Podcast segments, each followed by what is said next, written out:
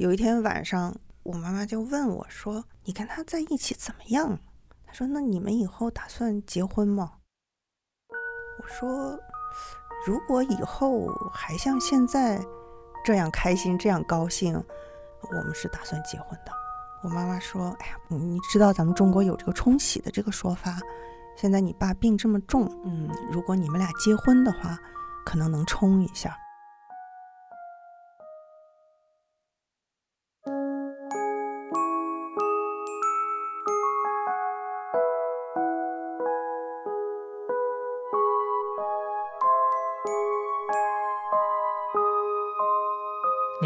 欢迎收听故事 FM，我是艾哲，一个收集故事的人。在这里，我会用声音纪录片的形式，带你跨过田埂，穿过胡同，收集那些动人的真实故事。如果你想第一时间收听，可以在微信里搜索“故事 FM”，订阅关注。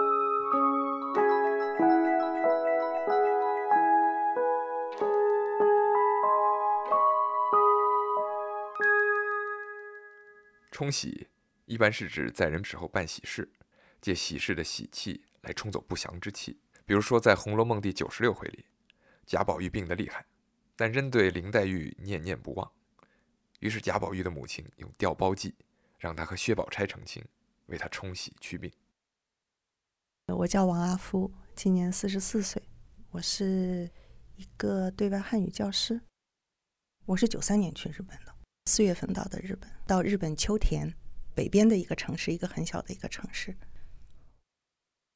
大三的时候，因为我比较熟悉环境，所以每一年有新来的留学生以后，我会，嗯，就是我会主动的去帮他们带他们去邮局啊，带他们去银行啊，或者是呃给他们介绍一些呃，比如说买东西的一些地方啊，因为每一年都有留学生离开。嗯，他们会留一些东西，就是小的东西，锅碗瓢盆之类的，就生活用品。那么我那时候就是把这些东西都把它集中起来，就是放在一个地方。那么来了新的留学生，如果他们有需要的话，就让他们来挑，让他们来选。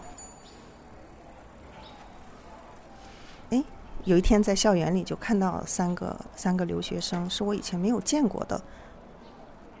嗯，一个他还有两个美国的留学生。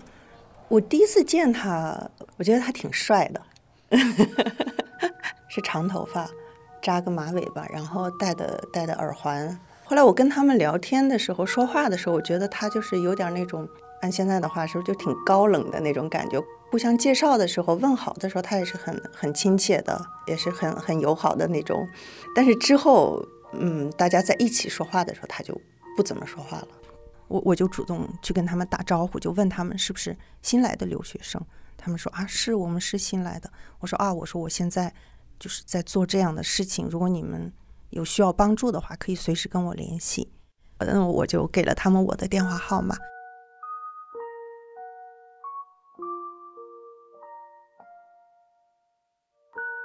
他有一天就突然给我打电话，他说，呃。我现在要选课，你能不能帮我就是介绍一些就是好的课程、老师的情况？嗯，我说好啊，可以啊。他说，呃，呀，我特别喜欢吃日本的寿司，你知不知道这个大学附近哪一家寿司店比较好吃？我说知道啊。他说啊，那好，那我们就呃一起去吃寿司，然后边吃边聊。我说好啊，然后我就跟他约了一个时间，然后我们就去吃寿司。那天我们聊了很长时间，聊了一个晚上，然后聊完之后，我回到家以后，我才突然想，没有说什么选课的事情，根本就没有问我他要问的问的东西，我们只是就是海阔天空聊了非常非常多的话题，就好像跟他在一起有聊不完的事情一样，也非常非常开心，非常高兴。呃，第一次在校园里，就是我去跟他们打招呼的时候，他说那天他记得我穿了一件。白色的毛衣，毛毛的那个毛衣，他说看上去特别可爱，像个小兔子一样。可能，然后他可能就想跟我跟我认识一下吧。嗯，然后又过了一段时间，他开始呃开始给我打电话，呃，就是聊天，他就知道我那个时候每个星期有一天晚上会去教中文，呃，是在那个火车站前边的一个地方教中文。所以就从那个时候开始，他就每个星期在我教中文之前，嗯，他会到车站那里去等我，然后我们就是一起去，啊，去喝一杯咖啡，呃，他买一杯咖啡，然后我买一个甜甜圈，然后就可以在那里坐大概一个小时，每个星期都会在那里等我。后来慢慢的就每一次来都会给我带一个小礼物，真是很小的礼物，比如说一张卡片。或者是他在路边折一枝花，然后给我带过来，然后就说：“哎，我觉得这个很好看，来这个给你。”有一次他约我去爬山，然后我们俩是一个周末，然后我们就去就去爬山了。然后在山上就是风景非常的好，呃，我们俩在那里就是不知道在说什么，就是说说笑笑，怎么说呢？呃，就是就是，突然他就吻了我，嗯，就开始了。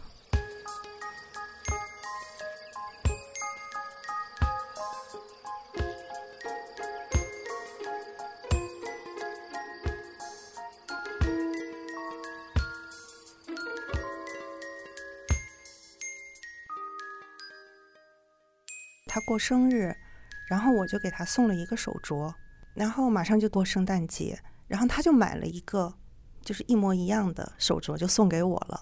就是我们俩就是有一样的手镯，我们俩就戴着一样的手镯。然后我们朋友就看到了，然后他们就就调侃我们嘛，说：“哎呀，现在这个手镯都戴上了，你们什么时候戴戒指？”然后当时我们俩都挺不好意思，就没说什么。后来，嗯，从朋友那里出来以后，走走在路上，然后他就说：“他说，嗯。”我以前谈过很多女朋友啊，嗯，但是我这次真的就是第一次有这种感觉。我觉得，如果我以后要结婚的话，你应该是那个人，就是是是那个对的那个人。当时我听了以后，我觉得，嗯，也是挺感动的，嗯，觉得啊啊是啊是，那那也真是挺好的。但是我当时，嗯。就是下决心跟他一起，就是跟他谈恋爱，我还是犹豫了一段时间，因为他毕竟就是只是来留学九个月就走，而且那个时候我已经看过很多，就是看过很多别人的那种，就是来留学九个月，然后谈一个女朋友或者是男朋友，然后九个月之后就是分手。女孩子哭，男孩子哭，就是这种故事看过很多，所以我当时也是挺犹豫的。我觉得他来也就是九个月，那我跟他谈，可能跟别人的下场是一样的，可能不会有什么将来。但是后来，因为跟他在一起就是特别开心，特别高兴。我跟我当时最好的一个朋友，我跟他说，然后他就问我，他说。你要想一想，你九个月以后会不会后悔？我当时就想，后悔不后悔，到那时候再说吧。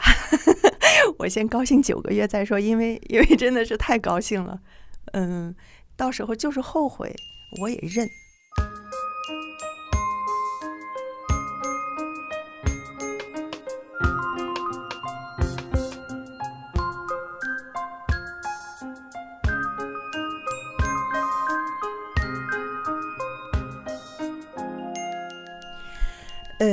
个时候是我们交往了大概三个多三四个月吧，就是突然我妈妈给我打电话说：“哎，你能不能马上回来一趟？”就说我父亲突然病危，呃，住院了，说医院已经下病危通知书了。我当时是很吃惊的，我当时也知道，就说是事情应该是很严重的。我应该是第二天去办手续买机票，然后第三天就回来了。就非常快，回来了以后直接下飞机，然后直接就是去的医院。呃，我爸爸的学生来去机场接的我，然后在路上还在安慰我，就是让我不要慌，不要着急，不要害怕，呃，没什么事情，一直给我不断的说说这样的话。我觉得是不是跟他有原因有有关系？就是我当时推开病房门的时候，我没有什么就说是特别难过啊，或者是呃扑到我爸爸身上就大哭啊，没有 没没有那些什么都没有。我当时推开门了以后，好像就是我也不知道自己当时是为什么会有那种表现。我当时就是笑的，就是看到我爸爸和我妈妈以后，我就我就开始笑。我妈妈当时她还挺担心我的，回去了以后就是会怎么样？会不会就说不太好收拾啊？就是那样，嗯，会不会我有什么过激的反应？但是我妈妈说，她当时看到我推开门之后笑，我妈妈当时就就很放心，她就觉得，哎呀，我女儿真的是长大了，嗯，懂事了，嗯，我觉得我爸爸就是，就是看上去很瘦，嗯，很瘦，特别特别瘦。他是因为就是，呃，他他肠胃不好，他胃不好，然后就是在很多年前就做了那个胃切除手术。那因为他的身体一直都比较弱，那么就是做完手术之后要输血嘛。然后输血的时候，呃，就那个血不干净，然后就染上了那个丙肝，丙性肝炎。嗯，但是当时我们不知道，就是过了很多年以后才发现，就是发现是因为他突然在给学生上课的时候，在上课的之中正在讲课的时候就大出血，就血一下就喷出来了。呃，那时候是他在，因为他是在家里给研究生上课，他是在床边，然后那个血就喷在那个床上。我后来回家帮我爸爸收拾屋子的时候，我也可以还看到那个海绵垫上就是。还有那个血的那个印子，然后送到医院以后，医生就直接就下了病危通知书了。呃，那年我爸爸六十一岁，然后因为医院当时说就说是最多是三个月嘛，嗯，就说是如果短的话，这是不知道的分分秒秒的事情。所以我当时就在想，因为我爸爸他一直比较担心我的个人问题，每次打电话的时候，他们都会。半开玩笑半认真的就问我：“你现在有没有男朋友啊？啊，还没有啊，要找一个男朋友啊？啊，有男朋友啊？那男朋友呃是呃叫什么啊？长什么样啊？啊，是哪个国家的呀？日本人吗？啊，还是中国人啊？就就特别关心。所以我当时就想，那那我现在有一个男朋友，那我就让他看一下吧。这当时是我男朋友，就给他打电话，就问他能不能马上到中国来。”因为他当时到中国来还要办签证，就比较麻烦，就拖的时间比较久，大概将近一个星期之后，他就他他他就来了。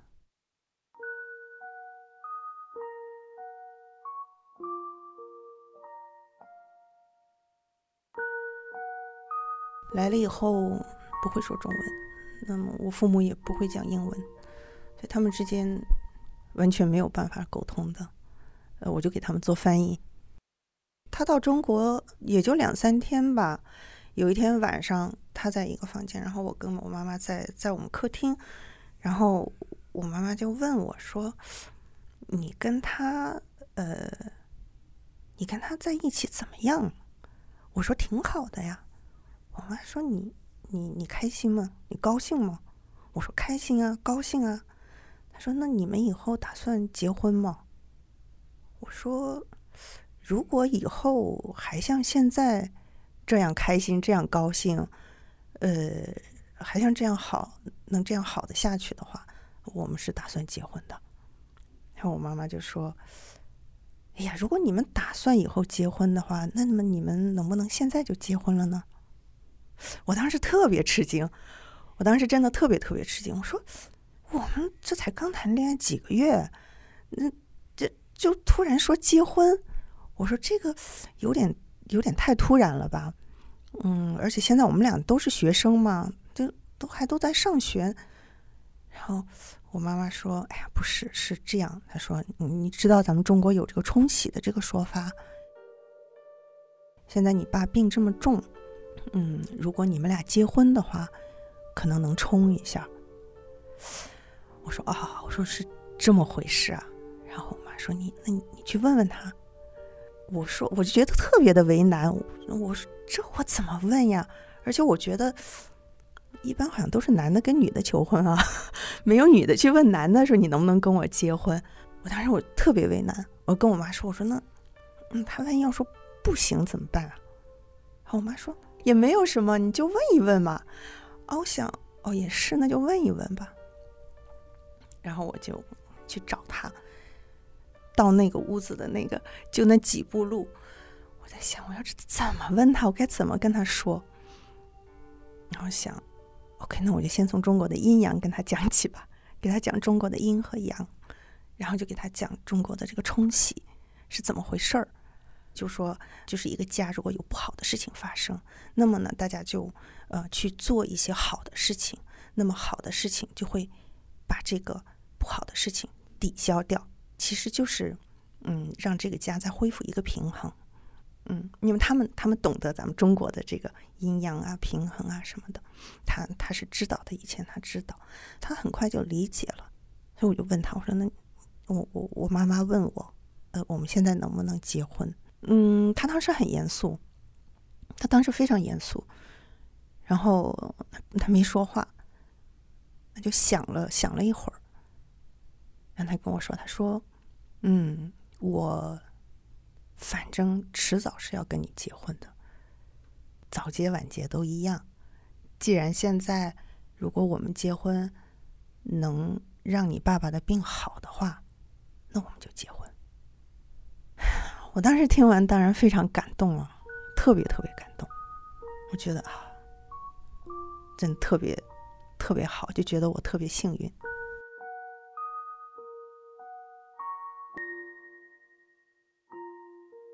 我到了兰州，可能是第二天或者第三天，阿福来问我，他说他爸爸生病了，是一个很不好的事情。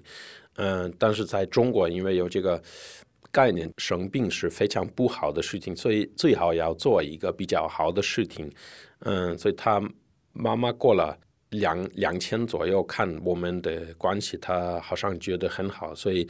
嗯，他告诉阿福，你们要不要结婚？因为这个是一个很好的事情。所以阿福来问我，觉得怎么样？那个时候是对于一个丹麦人来说是一个很奇怪的情况，因为那个时候我已经发现了，呃，阿福是一个很好的人，我爱的人，所以没有这个感觉的问题。但是因为对丹麦人来说，那么早，那么快，呃，结婚是一个不经常有的情况，所以我当然要好好考虑一下。那个时候，我阿阿福也应该没没见过我的妈妈爸爸，因为他爸爸生病了。如果我说我喜欢你，我爱你，但是呃，我们等一年或者等两年吧，看看吧。如果他爸爸呃。嗯嗯，死了的话，没没，那就可能我没有那那个机会，因为呃呃，阿福的家人会觉得我们没做好的事情，所以他爸爸呃不在了，所以有一个好的选择就是结婚。他们给我的选择有两个，但是就有一个对的选择。嗯，对对对，我我当然不想不想失去他。那我妈很高兴啊，我妈说妈，我妈说好啊，然后她是个行动派，她就马上开始打电话，要请朋友啊，要办酒席。当天晚上，她就开始给她的一个朋友就打电话，就问，因为那个朋友他好像自己有一个就是那个吃饭的那个那个地方，然后就问说，啊，那个能不能在你那个地方办呢？那他那个朋友当然都很好的朋友，没有问题啊，你定日子。就就定下来了，然后第二天我跟我爱人我们出去，嗯，我说我去买一件旗袍，因为我想我想结婚的时候一定要穿旗袍，我以前想过的，啊，然后要买戒指。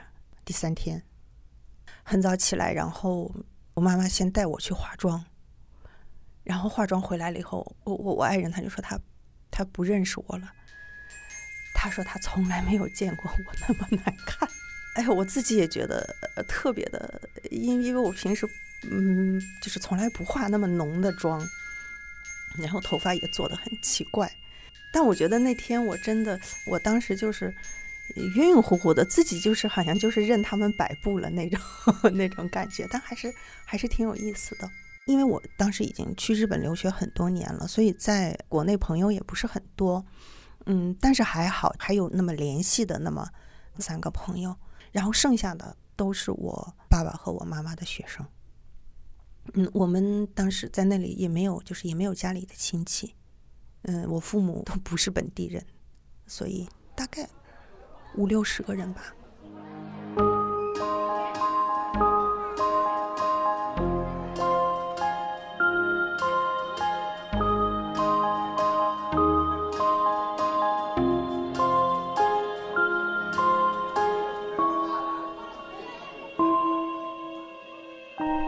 爸爸没有参加我们的婚礼，他因为他一直在医院。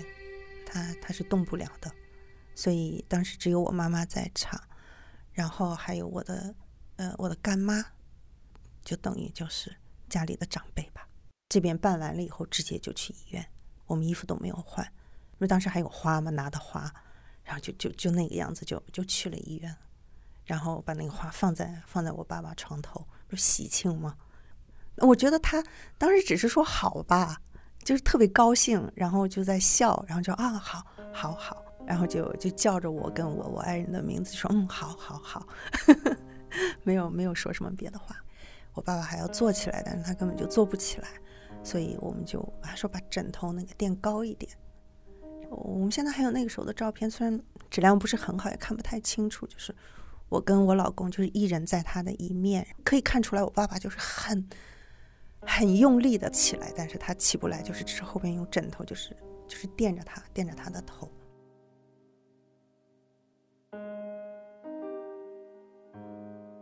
后来我爸爸又活了六年，我真的有的时候我觉得是很奇怪的，就是很多朋友都问我说：“哎，那这个冲洗真的是不是是有道理的？就把你爸爸给冲好了？”嗯。我不知道，我不能肯定的说，就是因为我们结婚，所以我爸爸又活了很长时间。我我觉得是因为我爸爸是一个，就是生命力特别顽强的一个人。我觉得跟我们结婚当然是有关系的。他放心了，他心里高兴，然后他他觉得有有希望了。他他那时候就还就说啊，你们如果有孩子以后，我要把他培养成一个汉学家。嗯，所以我要活下去啊。我要等着见我孙子。阿夫和她的丈夫是在五月份结的婚，而后他们一起回到了日本。到了九月，阿夫的丈夫完成了交换留学，回了丹麦。半年后，阿夫完成了学业，也去了丹麦。他的两个孩子都先后出生在那里。呃，我当时。生完孩子以后，第一件事情我就问医生：“孩子多大的时候可以坐飞机？”那边医生就告诉我说：“一个月就可以坐飞机。”所以孩子一个月的时候，我就带着孩子回来了，然后就给我爸爸看了一下，我爸爸特别高兴，特别喜欢。嗯，那时候他还说呢：“他说，嗯嗯，以后我要把他培养成一个汉学家。”但是那是我最后一次见我父亲。